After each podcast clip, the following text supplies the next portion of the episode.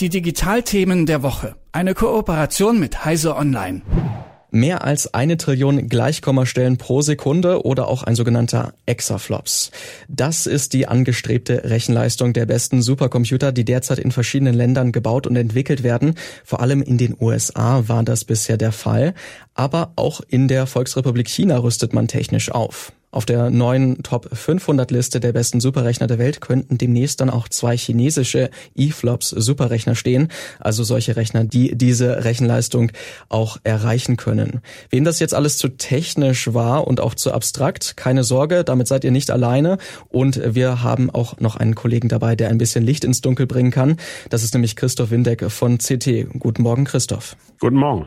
Ja, ein Exaflops, eFlops Superrechner. Erklär uns doch einfach nochmal, was bedeuten eigentlich diese Benchmark-Werte, also diese neuen Werte, die mit den Supercomputern erreicht werden sollen?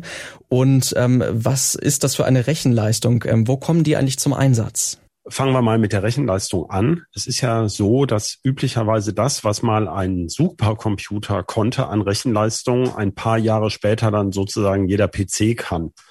Ähm, das ist ja schon seit vielen Jahren so und deswegen ist diese ganze Supercomputer, dieses Supercomputer-Wettrüsten auch immer ein bisschen ein Blick in die Zukunft unserer Computer.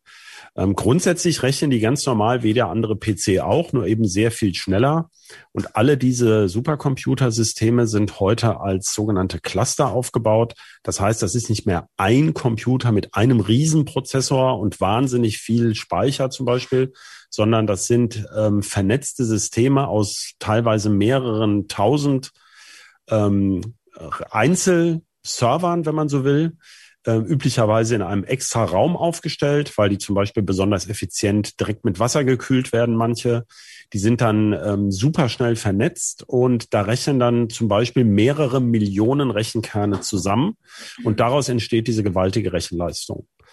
Und um zu den typischen Anwendungen zu kommen, also zum Beispiel haben wir gerade gelernt, in der ähm, zur Bekämpfung der Pandemie wurden diese Impfstoffe durchaus auch teilweise mit Supercomputern ähm, berechnet. Da geht es zum Beispiel um die Faltungseigenschaften von äh, Eiweißmolekülen aber auch Klima äh, wird äh, Klimasimulationen werden gerechnet. Im Alltag nutzen wir die Wettervorhersage, die auf Superrechnern läuft. Und um was es aber bei diesen Exaflops, also den allerschnellsten Rechnern zum Teil geht, das ist Rüstungstechnik. Hier geht es wirklich um ein Wettrüsten, denn Atomversuche werden auch simuliert. Das ist wesentlich günstiger und auch umweltschonender, als wirklich Atombomben explodieren zu lassen, was ja teilweise leider immer noch äh, passiert. Aber die Atomweltmächte brauchen Supercomputer, um glaubhaft ihre Verteidigungskraft aufrechtzuerhalten. Und deswegen investieren auch praktisch alle Atommächte sehr große Summen in Supercomputer. Könntest du vielleicht nochmal erklären, wie groß der Unterschied sein wird ähm, zu den jetzt schon bestehenden Rechnern? Also kann man da wirklich einen ganz klaren Quantensprung sozusagen sehen in der Leistung? Ja, also ähm, diese Top 500 Liste, die äh, um die es hier geht, das ist eine Liste, die wird jetzt, glaube ich, ist jetzt die, oh Gott, jetzt habe ich nicht nachgeguckt. Also es ist die 57. oder 58. Liste. Die kommt zweimal im Jahr. Da gibt es zwei große Supercomputing-Konferenzen. Da ist das so ein kleines Highlight immer, dass die vorgestellt wird im Juni und November und eben nun schon seit bald ähm, 30 Jahren. Ne? Und ähm, Supercomputer gibt es ja schon ganz lange. Und äh, da gibt es einen bestimmten Benchmark, der eben die Gleitkomma-Verarbeitung prüft, also dass dieses System so, man, man könnte auch einen anderen Benchmark nehmen, es gibt auch andere. Und ähm, da messen sich sozusagen die Nationen oder auch bestimmte Forschungsinstitute. Also wenn zum Beispiel hier in äh, Deutschland, in Europa Geld investiert wird, zum Beispiel in Stuttgart, in Karlsruhe, ähm, da stehen an den Universitäten, Universitätsrechenzentren auch sehr leistungsstarke Computer, dann lässt man dieses Programm mal laufen und ähm, ja, es ist so ein bisschen so ein Kräftemessen, was, was kann der. Und von der Rechenleistung im Vergleich, also im Moment ist es so, ist Japan vorne mit einem sehr interessant konstruierten Computer, dem Fugaku der, ähm, also das ist eher für, für Fachleute interessant, wie der, wie der konstruiert ist, aber der liegt jedenfalls so ungefähr bei 0,4 Exaflops, also 430 Petaflops oder sowas. Das heißt, wenn es jetzt wirklich klappt in den USA oder wie es jetzt eben behauptet wurde in China, diese Exaflops-Schwelle tatsächlich zu durchbrechen, dann wurde die Rechenleistung mehr als verdoppelt des schnellsten Rechners auf dieser Liste. Da sind aber nur Rechner drauf, die eben öffentlich äh, bekannt sind. Es kann durchaus sein, dass die Militärs oder Geheimdienste noch schnellere Rechner irgendwo betreiben. Aber so ein Gerät ist schon, äh, das kann man schlecht verstecken. Allerdings, wer weiß schon, was in so einem Rechenzentrum läuft. Also die brauchen auch ähm, 40, 50 Megawatt Leistung. Also das sind schon ähm, größere Systeme. Aber auf jeden Fall wäre das ein Quantensprung, ja. Ähm, wie wird diese technische Errungenschaft in China denn kommuniziert? Also ist das jetzt auch schon vielleicht Teil so der militärischen Staatspropaganda oder läuft das Ganze eher noch so unter dem Radar? Das ist das Interessante daran. Diese Veröffentlichung jetzt war gar keine Veröffentlichung, sondern eine ähm, spezielle äh, Website, The Next Platform. Die ist aber bekannt in der Szene und die Leute, die das betreiben, sind auch gut vernetzt. Das ist also nicht einfach irgendjemand und die gilt auch als seriös. Also die berichten seit vielen, vielen Jahren schon über Supercomputertechnik. Die berichten unter Berufung auf anonyme Quellen, dass eben in China bereits zwei Systeme äh, und das schon vor einigen Monaten diese Exaflops-Grenze äh, überwunden haben. Und das hat deswegen eine besondere Bedeutung, weil bisher ja noch gar nicht klar ist, ob es ein amerikanisches System im November jetzt schaffen wird. Äh, man erwartet es aber. Das ist ein System namens Frontier. Das wird auch an so einem Forschungslabor aufgebaut derzeit in, in den USA. Kann auch sein, dass sie noch ein halbes Jahr länger brauchen, aber so ungefähr ist das derselbe Zeitrahmen. Und man weiß, und es ist deshalb relativ glaubwürdig, ähm, diese, diese, äh, ja, anonyme Quelle, weil man weiß, dass äh, China diese Technik entwickelt. Man weiß sogar sehr genau, in welche Richtung das geht, denn bis ungefähr 2018 hat China sehr offen darüber berichtet und hat sich auch beteiligt. Und auf der Top 500 Liste ähm, hat China auch noch zwei der ja, jetzt müsste ich lügen, ich glaube, sie sind immer noch in den Top 10. Also zwei Systeme, die eben für ihre damalige Zeit auch sehr schnell waren. Also 2013 und 2016 stammten die schnellsten Systeme jeweils aus China.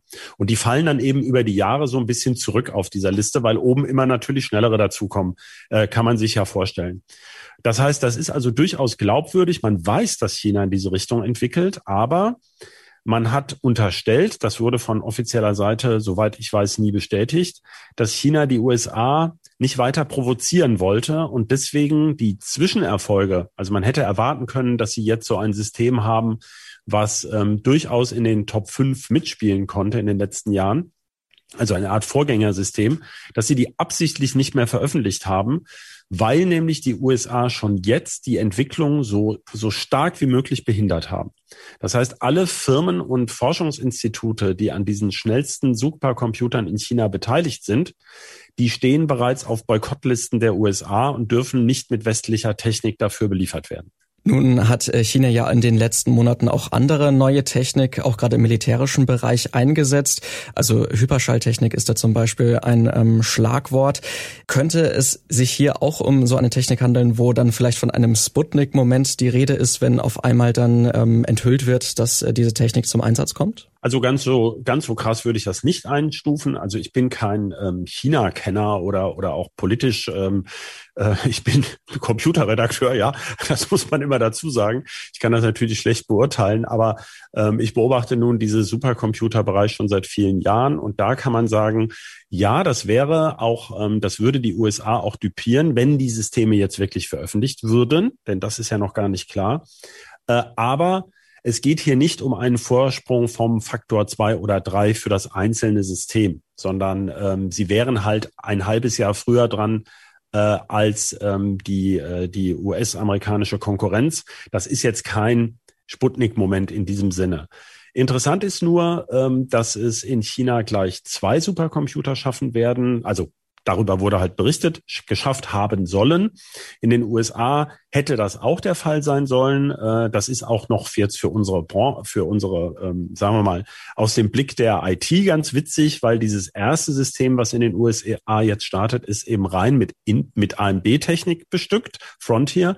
Und eigentlich wollte Intel der erste sein, mit einem System rein mit Intel-Technik, Aurora. Aber dieses Projekt ist ein bisschen vom Pech verfolgt und soll nun erst 2022 kommen.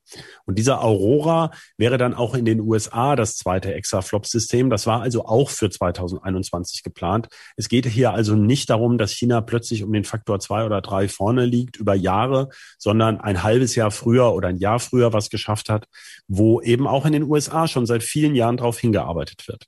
In den USA, aber auch zum Beispiel in China werden E-Flops äh, Superrechner entwickelt und können auch zum Einsatz kommen über die Bedeutung dieser neuen Rechenleistung und wie man diese Entwicklungen auch im Rest der Welt sieht. Darüber habe ich mit Christoph Windeck von CT gesprochen. Vielen Dank für deine Zeit. Ja, sehr gerne. Tschüss.